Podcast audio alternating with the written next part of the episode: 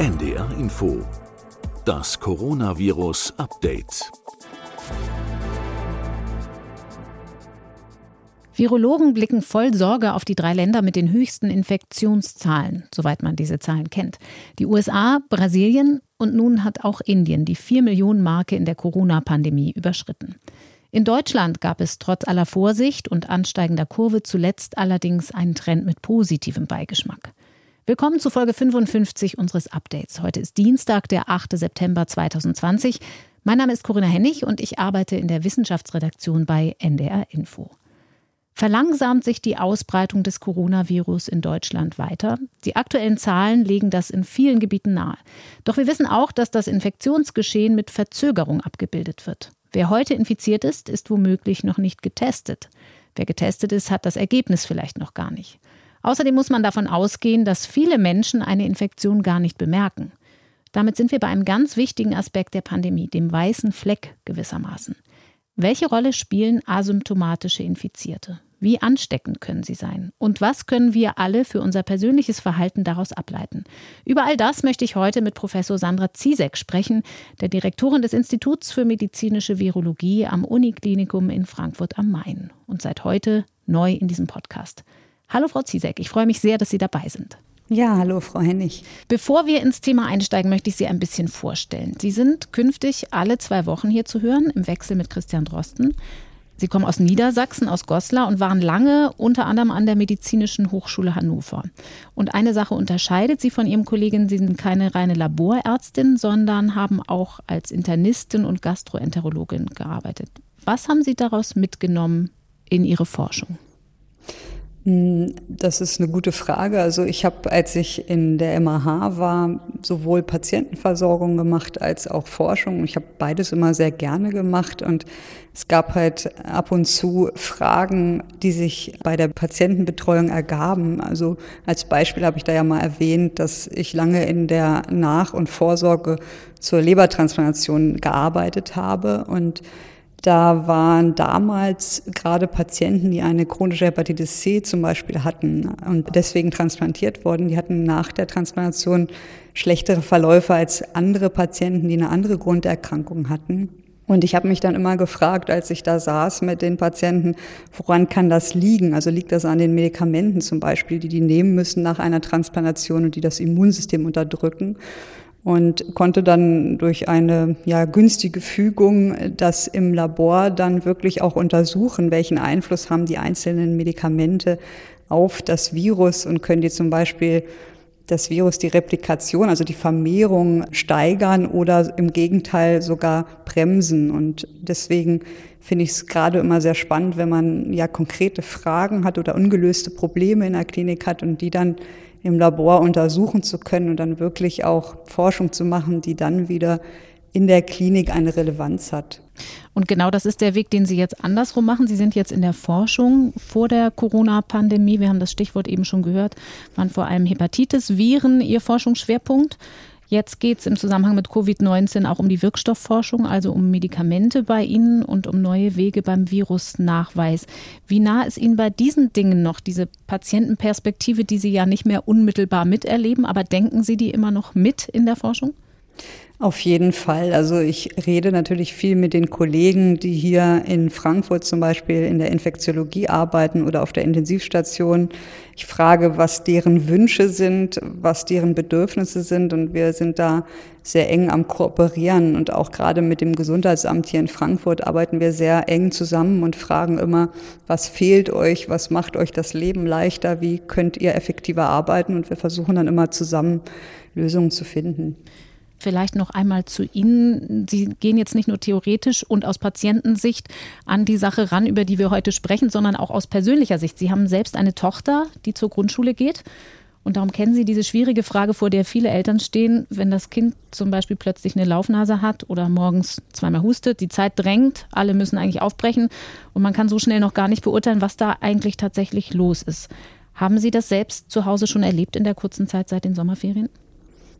Ja, also ich denke, das geht vielen Eltern so. Ich meine, Sie selber haben, glaube ich, auch Kinder mhm, und werden Stück. das bestätigen können, dass Kinder häufig Infekte haben oder häufig Schnupfen haben. Und vielleicht können wir da später einfach nochmal drüber sprechen, ja, was das Dilemma daran eigentlich ist. Es geht dann auch ja um untypische Symptome. Also wir sprechen heute über asymptomatische Patienten oder Infizierte besser gesagt. Es sind dann ja keine Patienten in dem Sinne, also Menschen, die gar keine Symptome entwickeln, aber bei denen die Infektion nachgewiesen wird, um präsymptomatische, also die vielleicht später Symptome entwickeln. Und da ist aber auch noch so ein Feld dazwischen, wo man sagt, man hat vielleicht ganz andere Symptome, die zu schwach sind, die wir nicht bemerken, die wir nicht richtig einordnen. Spielt das eine große Rolle, diese unklaren Symptome?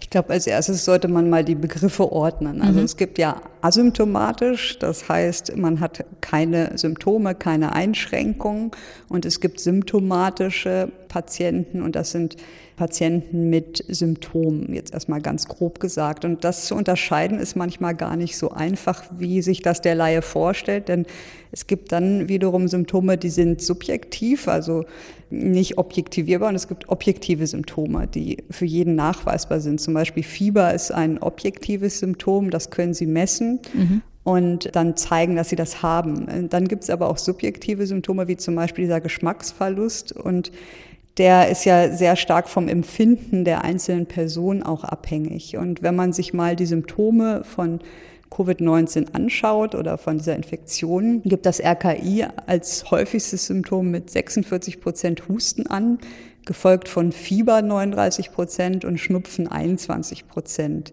Und dann kommen schon die Geruchs- und Geschmacksstörungen. Und wenn man da schaut, dann liegt es sehr stark daran, ob die Patienten das berichten oder wie sehr man nachfragt. Zum Beispiel ist es so, dass wenn das berichtet wird, gar nicht so häufig berichtet wird, weil das viele nicht wissen, also zu 15 Prozent ungefähr. Und wenn vom Arzt nachgefragt wird, dann sind es schon 50 Prozent, die das berichten. Und was es schwierig auch macht bei symptomatisch und asymptomatisch zu unterscheiden, ist einmal, dass gerade am Anfang die Symptome oft sehr unspezifisch sein können. Also Kopfschmerzen und eine verstopfte Nase kommen meist vor dem Husten, ein bis zwei Tage vorher. Und es gibt auch Symptome, die, sage ich mal, noch unspezifischer sind, aber auch dazugehören können, wie zum Beispiel Kopf- und Gliederschmerzen, auch Magen-Darm-Probleme wie Übelkeit oder so Bauchschmerzen gehören dazu, aber auch klassische Atembeschwerden, Kurzatmigkeit oder Müdigkeit. Mhm. Und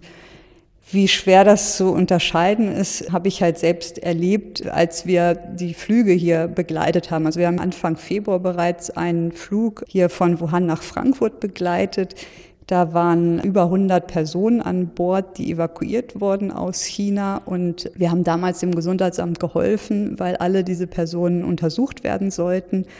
Und wir hatten damals natürlich noch gar keine Erfahrung mit dem Virus und der Erkrankung und haben uns dann auf die Literatur und Erzählungen verlassen, was sind eigentlich die Symptome, auf die wir gucken müssen, wenn wir da am Flughafen stehen. Das ist gar nicht so einfach und wir haben uns dann halt geeinigt, okay, wenn jemand Fieber hat oder Husten hat, dann schätzen wir das als kritisch ein und haben jetzt zum Beispiel, wenn jemand nur einen geröteten Rachen hatte oder rote Augen hatte, das damals nicht als so kritisch gesehen. Und dazu muss man auch sagen, die Leute, die aus Wuhan kamen, die waren ja zehn, zwölf Stunden im Flugzeug. Mhm. Das war jetzt nicht eine Business Class, sondern es war ja eine Militärmaschine oder von der, von der Luftwaffe und saßen, vorher haben die berichtet, saßen ganz viele Stunden schon am Flughafen, weil sie unbedingt mit wollten auf den Flug und ähm, waren halt zum Teil wirklich 20, 24 Stunden unterwegs, waren sehr viele Kleinkinder an Bord und ich glaube, fast jeden zweiten hätte man fragen können, dass er müde ist und gerötete Augen hat und auch einen geröteten Rachen hatte, alleine durch den Flug. Mhm. Und daran sieht man, wie schwer das ist, in dem Moment zu entscheiden, ist das jetzt ein Symptom für eine Erkrankung oder ist das eine Befindlichkeitsstörung oder einfach durch die Situationen bedingt. Und mhm. das hat auch dazu geführt, dass wir, ja, vielleicht erinnern sich einige noch, dass ja zwei Personen an Bord dann ja nachweislich SARS-CoV-2 hatten. Die sich aber Und, für gesund hielten. Genau, die waren nicht bei denen dabei, die vorher sich gemeldet hatten, dass sie symptomatisch waren, weil die wurden auf dem Flug schon getrennt und direkt in die Uniklinik damals gebracht. Und die waren interessanterweise alle negativ und hatten andere Infektionen, was ja im Februar auch nichts Ungewöhnliches ist. Und die beiden, die sich für gesund hielten, da gelang ein Nachweis des Virus. Und es war auch so, dass das Virus infektiös war. Also wir konnten das in Zellkultur vermehren und arbeiten heute zum Beispiel auch noch mit diesen Viren in der Forschung. Mhm.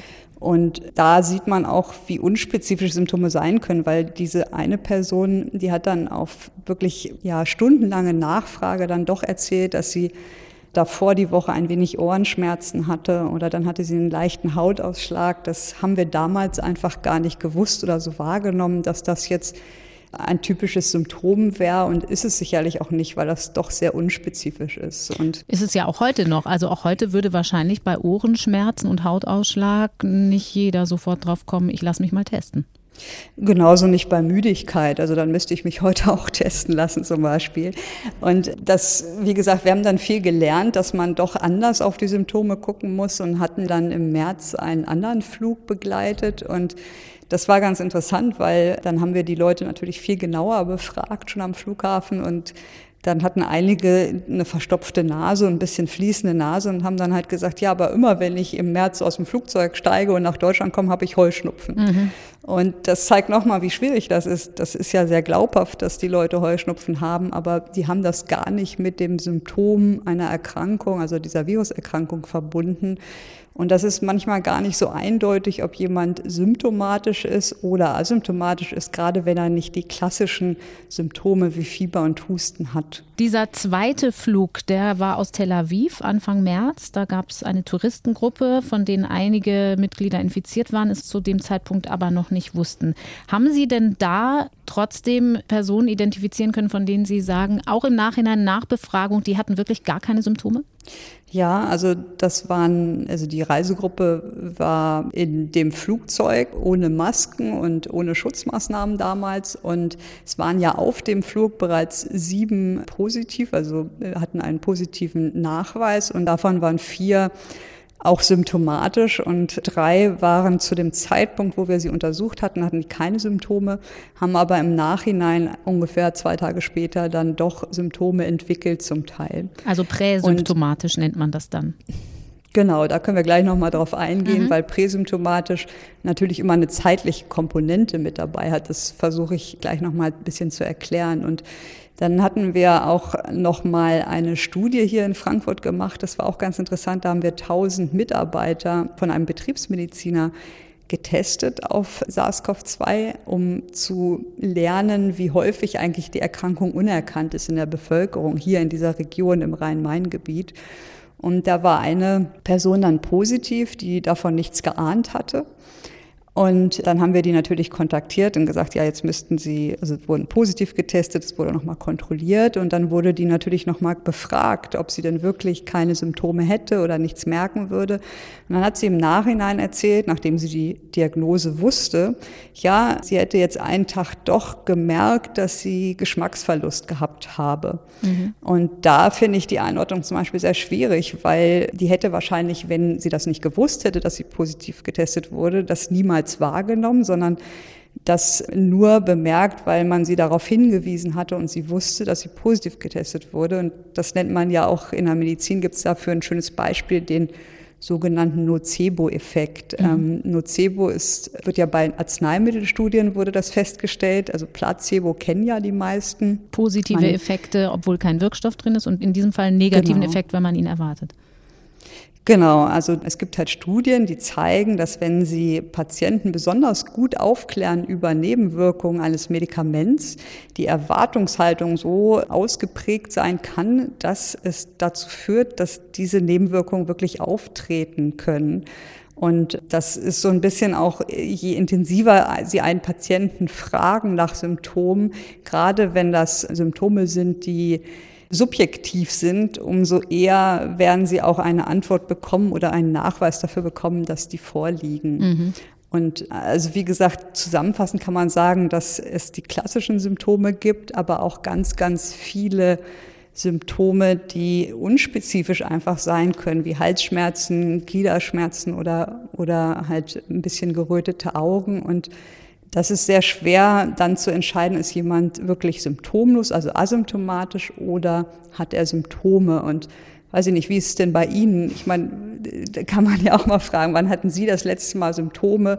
Die in diese ganze ja, Beschreibung passen würden.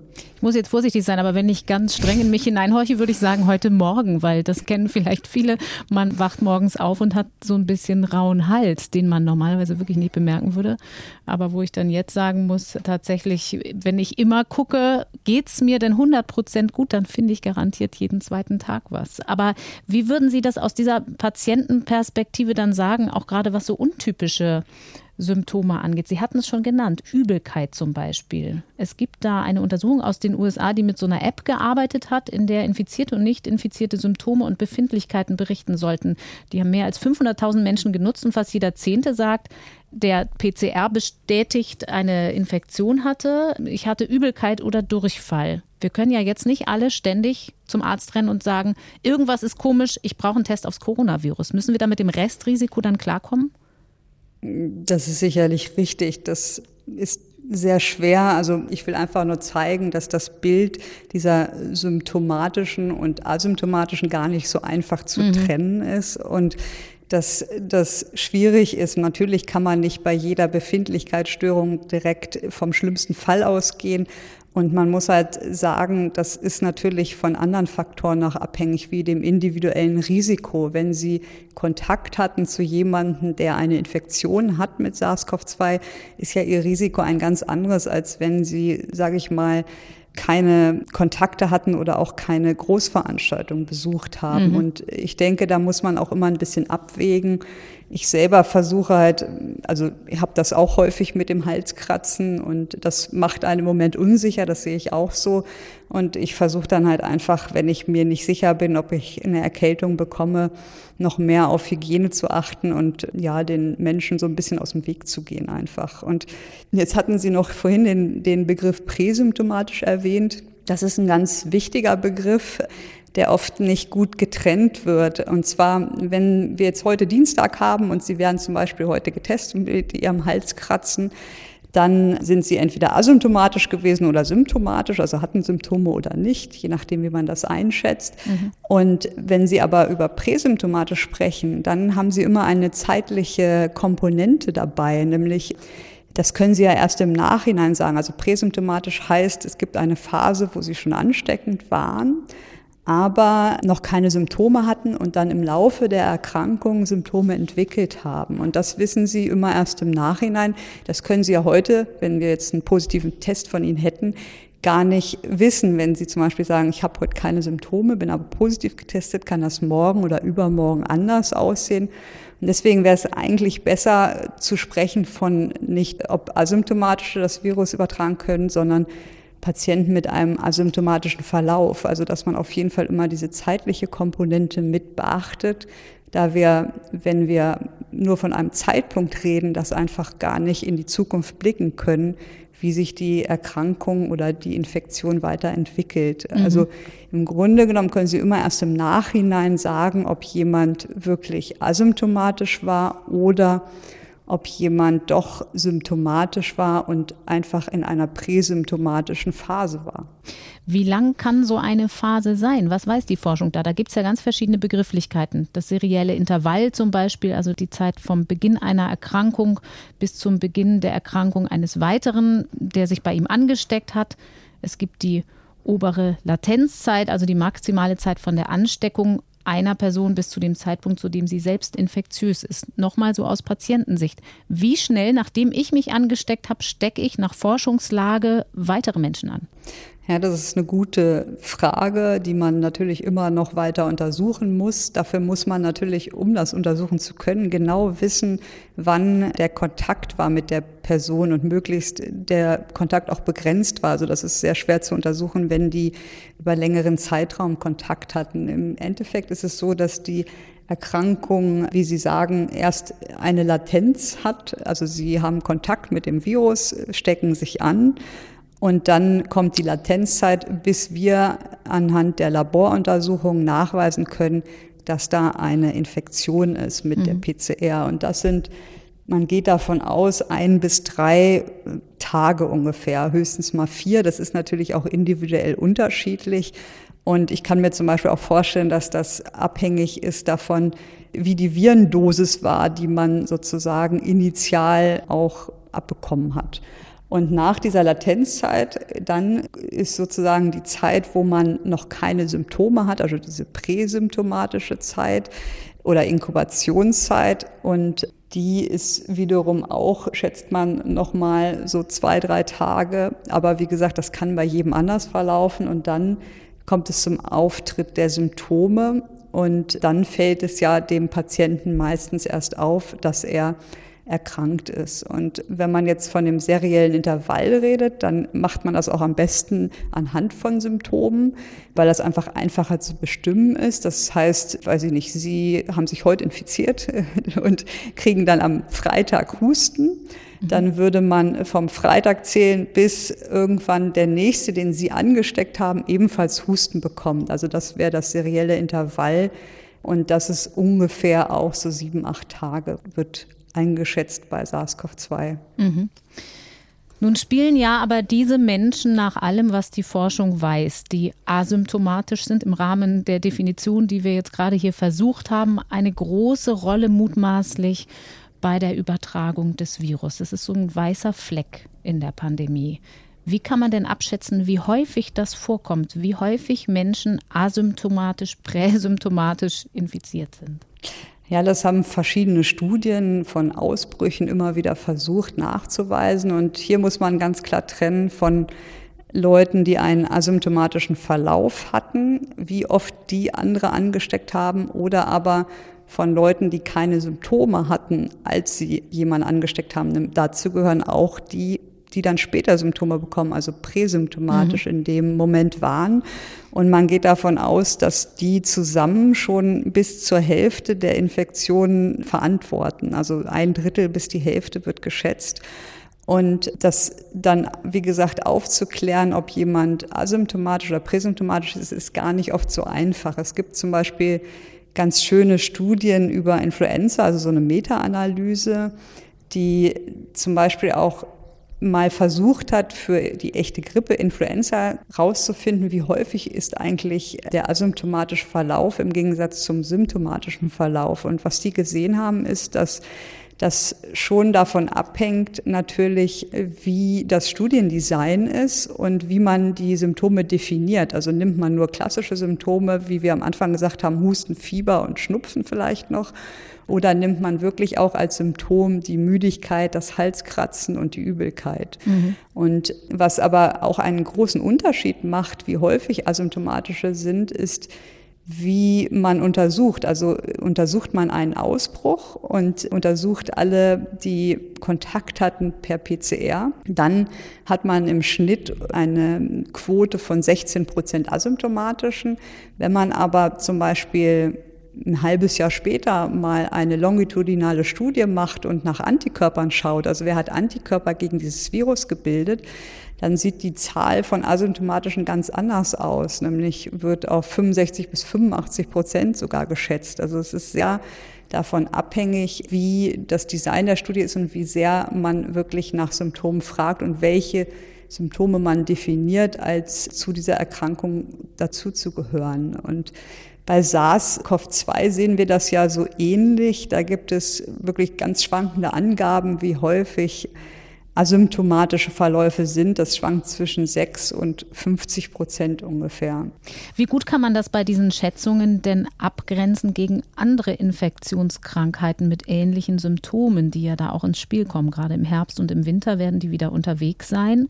Es sei denn, die Masken und der Abstand wirkt sich so doll aus, weil ich alle Regeln so gut einhalte, dass ich tatsächlich mir mhm. gar nichts mehr einfange, was ja aber auch nicht so wahrscheinlich ist.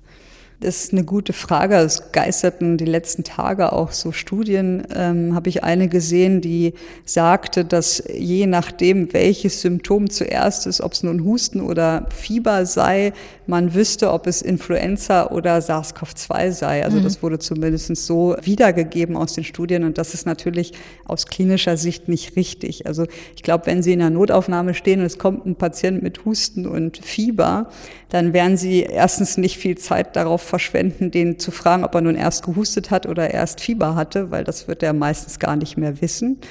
Und zweitens kann man das klinisch nicht wirklich unterscheiden in dem Moment. Und da würde man natürlich immer eine Laboruntersuchung machen und würde schauen, welches Virus sich nachweisen lässt im Abstrich. Und da gibt's jetzt auch im Herbst noch eine Neuerung. Also da wird es sogenannte Multiplex-PCRs geben, die es uns in der Klinik leichter machen. Das heißt, Sie machen einen Abstrich und können dann im Labor praktisch mit einer PCR verschiedene Erreger, die eine Rolle spielen und die da interessant sind, auf einmal testen und müssen das nicht nacheinander machen, sondern parallel. Bei der Frage, ob asymptomatische Menschen mit sehr schwachen Symptomen ansteckend sind und wie ansteckend sie sind. Da geht es ja unter anderem auch darum, wie hoch ist die Viruslast, wie viel Virus man da im Rachen hat, wie ansteckend ich also für andere sein könnte. Was weiß die Forschung darüber bei asymptomatischen? Man würde ja so mit Küchentischverstand denken, die müsste niedriger sein, die Viruslast, wenn ich keine Symptome habe. Genau, da gibt es viele, viele Studien, die auch unterschiedlich designt sind und zum Beispiel bei manchen Studien ist keine Nachverfolgung erfolgt, ob die da noch symptomatisch wurden. Das muss man immer bedenken, aber es gibt einige interessante Studien dazu, die im Juni zum Beispiel erschienen in Nature Medicine und in Nature, die keine Unterschiede in den Viruslasten gesehen haben, ob jetzt jemand symptomatisch war oder nicht. Dazu muss man sagen, es gibt auch Studien, wo ein Unterschied gesehen wurde. Und was aber wichtig ist, die Viruslast ist am höchsten um den Zeitpunkt, wo Menschen Symptome entwickeln oder am Anfang der Infektion und fällt dann ab. Und für mich ist halt auch wichtig zu schauen, wie schnell fällt diese Viruslast ab. Da gibt es leider auch unterschiedliche Aussagen mhm. in verschiedenen Veröffentlichungen. Ich denke, das macht wirklich Sinn, dass Leute, die nicht schwer erkranken oder asymptomatisch sind, einfach schneller das Virus wieder verlieren, also einfach kürzer positiv sind. Und was aber auch da wichtig zu erwähnen ist, es wird immer sehr viel über die Viruslast spekuliert, dass das natürlich nur ein einziger Parameter ist, den man angucken muss. Mhm. Also die Viruslast hat, selbst wenn man da ganz kleine Unterschiede findet um Faktor zwei, hat das klinisch kaum eine Relevanz. Das ist das eine. Und das andere ist, dass wir wissen, dass die Viruslast in Zellkultur mit der Infektiosität korreliert. Das heißt, wir nehmen im Labor Zellen und infizieren die mit der Probe und umso mehr, also umso höher die Viruslast ist, umso mehr Viren in der Probe waren, umso, umso erfolgreicher gelingt uns das, das in Zellkultur anzuzüchten. Aber da ist noch ein ganz starker Aspekt auch die Zeit, also wie lange ist jemand infiziert. Das spielt eine große Rolle bei dieser Zellkultur. Infektiosität. Und wenn man jetzt aber überlegt, sind denn asymptomatische genauso ansteckend, dann gibt es natürlich noch andere Gründe, nämlich hat jemand Husten oder Niesen. Zum Beispiel, wenn Sie natürlich die ganze Zeit husten oder niesen müssen und dadurch Viren freisetzen in Ihrer Umgebung, viel mehr als jemand, der gar keine Symptome hat, dann steigt natürlich auch das Risiko, dass jemand angesteckt wird. Auch andere Faktoren spielen einfach eine Rolle. Also wie ist das Verhalten der Person? Wird Händehygiene eingehalten? Wie viel enge Kontakte hat er?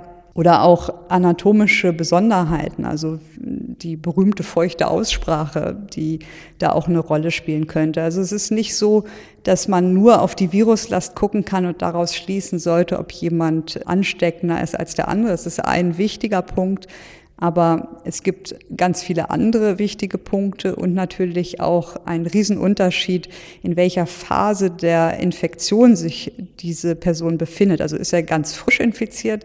Hier gehen wir davon aus, dass dann die Ansteckung höher ist, als wenn er schon viele Tage infiziert ist. Da spielt das dann kaum mehr eine Rolle. Ich muss noch einmal nachfragen, weil Sie das eben gesagt hatten, die Viruslast. Noch einmal ganz kurz nur zurück zur Viruslast. Fällt die zumindest im Labor betrachtet schneller ab bei asymptomatischen? Oder kann man das noch gar nicht sicher sagen? Da gibt's wie gesagt, verschiedene Studien. Mhm. Es gibt eine Studie, die war recht früh, die hat genau das Gegenteil gezeigt. Es gibt jetzt aber auch andere Studien, die genau das sagen, dass das schneller abfallen würde. Und da fehlen einfach uns noch wirklich gute Daten, Ich denke, da sind noch einige Studien einfach offen und die müssen wir abwarten, um da noch mehr zu lernen. Also eine der vielen Fragen in dieser Pandemie, die man nicht so einfach beantworten kann. Sie hatten eben schon auf das Verhalten angespielt. Wir haben in einer der vergangenen Podcast-Folgen ausführlich gesprochen über diese Clusterinfektionen, über Superspreading-Events. Also wenn ich mich in einem geschlossenen Raum hinstelle, vielleicht nicht husten und niesen muss, aber permanent laut rufe und ganz dicht an Menschen dran stehe, dann ist ja die Wahrscheinlichkeit schon groß, dass ich relativ viel Virus von mir gebe, wenn ich asymptomatisch infiziert bin. Weiß man auch schon ein bisschen mehr über andere biologische Faktoren, die mich zu jemandem machen könnten, der potenziell viele Menschen anstecken kann, auch wenn ich keine Symptome habe? Oder ist das auch noch so ein blinder Fleck? Ja, das ist schon noch ein blinder Fleck, aber da spielen die Dinge eine Rolle, die ich vorhin erwähnt habe, nämlich das Verhalten der Person. Ne? Also wie viele mhm. enge Kontakte habe ich? Zum Beispiel, wenn Sie merken, dass Sie krank werden, gehen Sie dann praktisch nach Hause oder bleiben Sie lieber zur Sicherheit zu Hause oder gehen Sie unter Leute?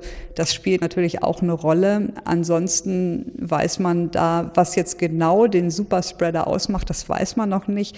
Auch nicht, ob es wirklich einzelne Personen sind oder ob es nicht eher ja die Gegebenheiten sind, also zum Beispiel der Raum, was Sie gerade sagten, ne? also ob nicht das eher auch eine große Rolle spielt. Es ist ja schon auffällig, dass diese Superspreader-Events meistens doch Indoor-Veranstaltungen waren und das spielt sicherlich auch eine große, große Rolle. Wir haben in der letzten Woche verschiedene Begrifflichkeiten diskutiert, die dann auch so ein bisschen für Irritationen gesorgt haben. Quarantäne, Abklingzeit. Sie haben auch schon mal ins Spiel gebracht bei Reiserückkehrern, was ja ein großes Thema war. Das sind ja Menschen, die könnten eine Infektion mitgebracht haben, aber es gibt gar keinen richtigen konkreten Verdacht, die erst mal fünf Tage zu Hause bleiben sollten und sich dann testen lassen. Warum diese fünf Tage? Wie kommt das zustande, dieser Vorschlag? Genau, ich glaube, da gab es letzte Woche ein bisschen Verwirrung. um da nochmal einzusteigen, es gibt ja Quarantäne und Isolation. Mhm. Und ich merke mir das immer als Eselsbrücke. Isolation sind die Infizierten, also II, also die, die die Infektion wirklich haben. Und Quarantäne sind die Kontaktpersonen, KK, obwohl es natürlich nicht mit K gesprochen wird. Aber so hat man eine ja. leichte, genau, hat man eine leichte Eselsbrücke, dass man weiß, worauf sich das bezieht. Und das muss man schon möglichst trennen. Das geht manchmal in der Öffentlichkeit ein bisschen durcheinander. Was ist der Unterschied? Dass wenn jemand infiziert ist, also isoliert wird, dann hat er ja schon die Inkubationszeit praktisch durchlaufen.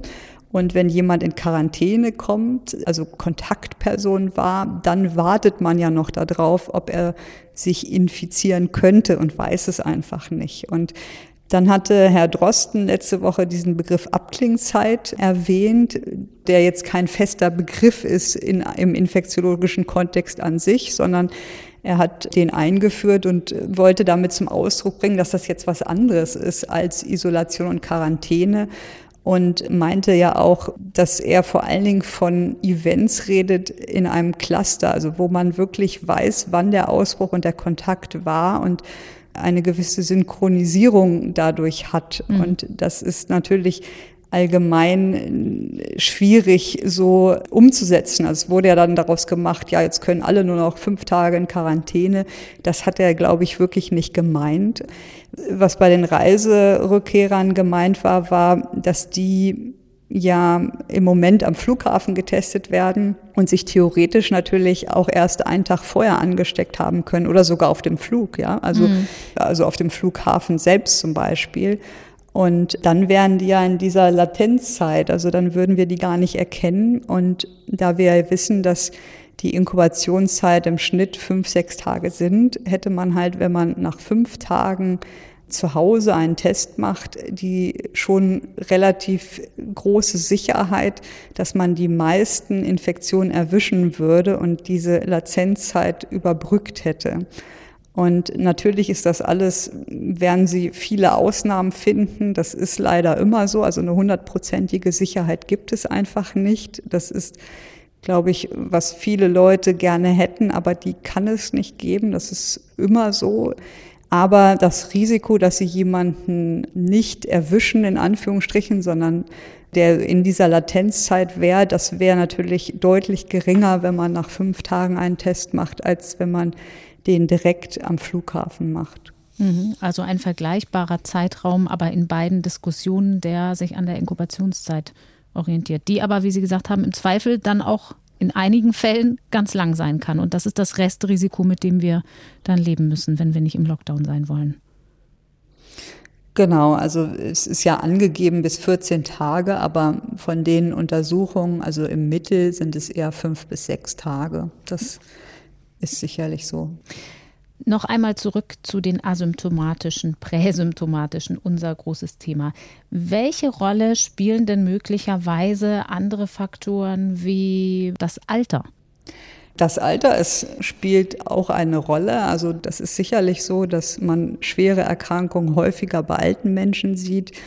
Und wenn man jetzt mal auf Kinder zum Beispiel schaut, da wird ja häufig gesagt, dass die asymptomatische Verläufe häufiger haben. Und im Schnitt sind Kinder nicht schwer erkrankt oder schwer betroffen von dieser Infektion. Nach wie vor. Und genau, und das hat sich auch nicht geändert. Und es gibt ein ganz interessantes Preprint im Moment aus Großbritannien.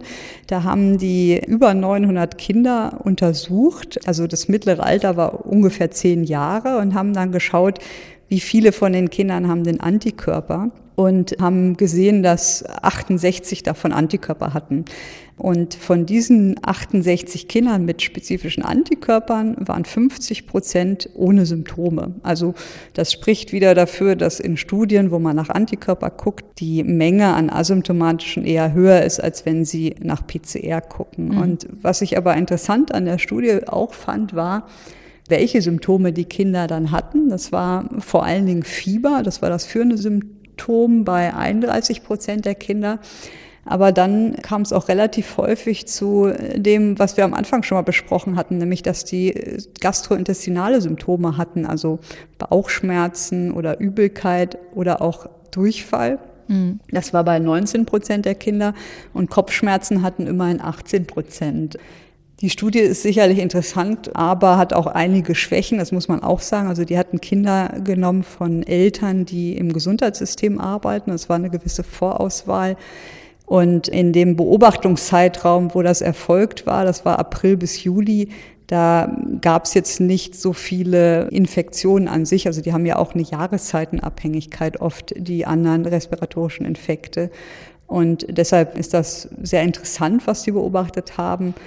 Aber muss man halt auch weiter beobachten, ob diese gastrointestinalen Symptome bei Kindern wirklich eine große Rolle spielen oder häufig zu finden sind. Das kennen wir ja auch zum Beispiel wieder von der Grippe, also der echten Grippe, dass Kinder da oft auch gastrointestinale Symptome haben und gar nicht das klassische Bild einer Influenza, wie wir uns das immer vorstellen. Also das ist jetzt gar nicht so ungewöhnlich und trotzdem sehr spannend, das einfach so untersucht zu haben. Weil sie diese Symptome tatsächlich haben oder weil Kinder auch einfach sich schwer tun, Symptome zu schildern. Das kennen Eltern vielleicht oft, dass Kinder sagen, mein Bauch tut weh, wenn es ihnen irgendwie nicht gut geht. Genau, also ich glaube, wenn man von Kindern spricht, dann werden die oft in der Öffentlichkeit einmal über den großen Kamm geschert. Und ich hoffe, ich spreche hier für die Pädiater auch, dass das ein extremer Unterschied ist, ob sie einen Säugling oder Neugeborenes haben, ein Kleinkind oder ein Schulkind oder einen Jugendlichen. Mhm. Und der größte Unterschied zum Beispiel ist schon, dass sie bei Jugendlichen und ab einem gewissen Alter natürlich eine Eigenanamnese machen können. Sie können den Jugendlichen befragen. Sag mal, hast du Kopfschmerzen, hast du Bauchschmerzen? Und einen Säugling oder Kleinkind können sie natürlich nicht befragen. Da sind sie wiederum angewiesen auf die Schilderung der Eltern. Das nennt man Fremdanamnese. Und das ist dann natürlich schwieriger zu beurteilen. Und genau kleine Kinder zentralisieren oft auf den Bauch die Symptome. Und das macht es den Pädiatern noch schwieriger als uns erwachsenen Medizinern eigentlich dann zu entscheiden, ist jemand symptomatisch oder vielleicht doch nicht. Also da wird sicherlich auch häufiger mal ein Symptom übersehen, weil sie können natürlich keinen Säugling oder so fragen, ob er jetzt Geschmacksstörungen hat. Da gibt es dann nur indirekte Hinweise, dass der vielleicht weniger trinkt zum Beispiel. Ne? Also so. Mm. Das ist gar nicht so einfach. Und da ist ja auch im Moment immer ein Riesenthema dieser Schnupfen bei mhm. Kindern. Ist das ein Symptom oder nicht? Und Da hat ja das RKI eine Kita-Studie und hat da auch Zahlen rausgebracht, wie häufig ist denn Schnupfen bei SARS-CoV-2. Und da hat sich gezeigt, dass wenn die Befragten nur ein Symptom angeben und dann Schnupfen nennen, also isoliert Schnupfen, das ist relativ selten, also bei 3,5 Prozent. Aber wenn Sie mehrere Symptome angeben, dann ist Schnupfen gar nicht so selten, dann sind es schon 18,7 Prozent gewesen, was halt wieder zeigt, wie schwer das ist oder wie sehr man gucken muss, was man als Symptom wirklich wertet. Also wenn Sie Schnupfen nehmen und Bauchkrummeln oder Schnupfen und Kopfschmerzen, wird es halt sehr schwer, einfach zu unterscheiden für die Eltern. Also das finde ich schon sehr schwierig und das ist ja auch so ein bisschen die Befürchtung für den Herbst, dass das die Eltern und auch Kinderärzte vor eine große Herausforderung stellen wird, wie ist damit umzugehen mit diesen Symptomen. Und da muss man einfach auch immer wieder sagen, dass Infekte der oberen Atemwege bei kleinen Kindern einfach häufig sind und auch nicht ja unnormal sind, sondern dass das in Kitas oder Schulen, das wird jeder, der kleine Kinder hat, bestätigen, ist das ja nichts Ungewöhnliches, gerade in der kalten Jahreszeit. Das heißt, das fragen auch immer wieder Hörerinnen und Hörer bei uns nach. Wie soll ich denn jetzt tatsächlich in der Praxis mit dieser Tatsache umgehen, dass Schnupfen so schwer einzuordnen ist? Wie machen Sie das? Wenn Ihre Tochter jetzt Schnupfen hat, sagt man dann, lieber erstmal zu Hause bleiben, beobachten, ob noch was dazukommt und dann im Zweifel nach dem Wochenende sagen, es ist tatsächlich nur ein Schnupfen?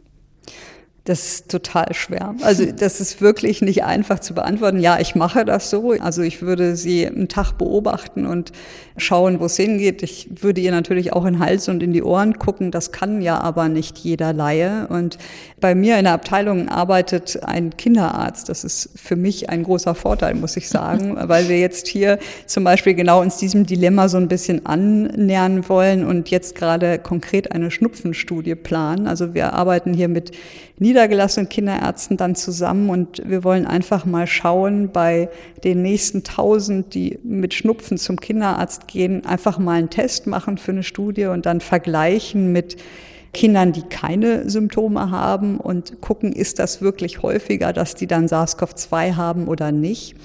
Prinzipiell muss man sagen, ist ja die Häufigkeit, also die Anzahl der Positiven in Deutschland im Moment sehr niedrig und die Wahrscheinlichkeit, dass sie einen der anderen 100 Viren haben, die zu Atemwegsinfektionen führen, ist im Moment, wenn sie keinen Kontakt, kein Risikoverhalten haben, sicherlich höher. Und das führt aber zu Unsicherheiten bei den Eltern. Das kann ich sehr gut verstehen. Das geht uns nicht anders. Also auch wenn man, sage ich mal, vom Fach ist, ist da immer eine Unsicherheit. Und ich mache es genauso, wie Sie gesagt haben. Ich schaue mir das dann einen Tag an und versuche es einzuschätzen, aber es ist nicht, nicht einfach, das stimmt.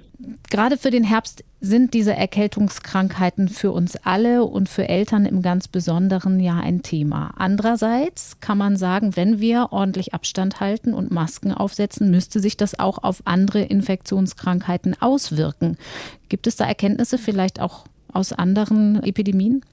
Ja, das ist eine ganz spannende Frage und da gibt es eine Studie, die ist schon 15 Jahre alt aus Hongkong. Und zwar ist das eine Studie von Lo et al. Die haben damals bei SARS-CoV-1 2003 Vergleichsuntersuchungen gemacht zu anderen Atemwegsinfektionen, also Viren und haben das verglichen mit Vordaten aus den Jahren 1988 bis 2002. Es hieß, in Hongkong hatten halt 2003 viele Menschen Sorgen, sich mit SARS anzustecken und haben deshalb ja vermehrt auf diese AHA-Regeln geachtet. Also ungefähr drei Viertel trugen damals Masken, mhm. hatten vermehrt Händehygiene betrieben und Hustenetikette. Und dann hat man mal geschaut, was hatte das für einen Einfluss auf andere Viren, nämlich konkret auf Influenza Influenza, Parainfluenza, Adenoviren und RSV und hat das dann verglichen mit den Jahren davor und gesehen, dass das Verhalten, und man weiß natürlich nicht, welches einzelne Verhalten es war, aber die Kombination dieses Verhaltens dazu geführt hat,